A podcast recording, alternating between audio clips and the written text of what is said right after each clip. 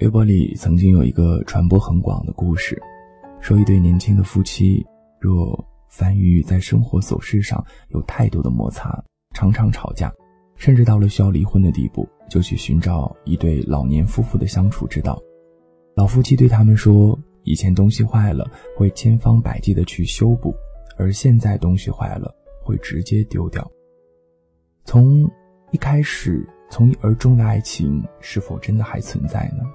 最近上映的一部电影《二三次说爱你》中的林依晨，饰演了简佩勋，是一个初入社会职场的新人，对菜鸟新人，初入社会就屡遭打击，不仅无法顺利的找到工作，更是前途无望，理想渺茫。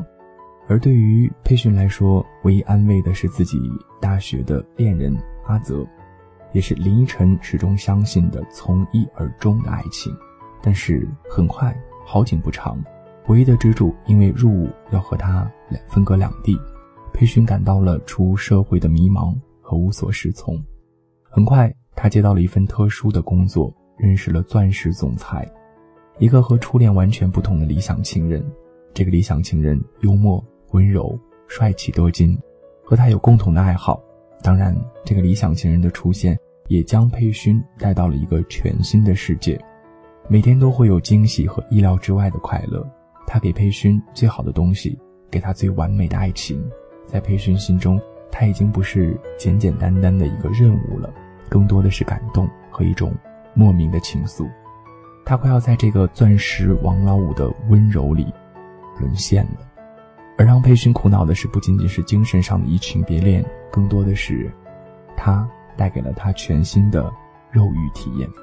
他沉浸在他的情欲世界当中。无法自拔，与其说他是在苦恼如何的离开这份不道德的爱，更多的是他不知道如何能够留在这个梦里，再也不要醒来。然而，像所有的白马王子里的爱情故事一样，钻石王老五也不能从一而终的对待佩勋这份爱。他也许有妻子，也许有情人，也许他深深爱着佩勋，但是他不能够完整的属于佩勋。在这个欲望的都市，由林依晨扮演的裴勋，究竟该如何的何去何从？他与初恋和这个钻石王老五之间都有着依恋，但最终也无法做到从一而终。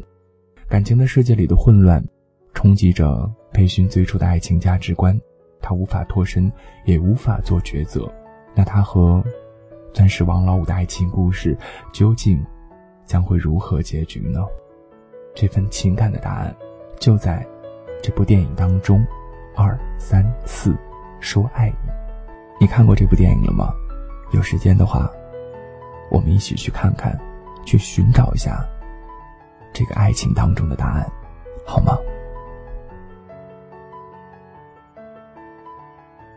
如果你还没有睡的话，如果你愿意动动手指的话。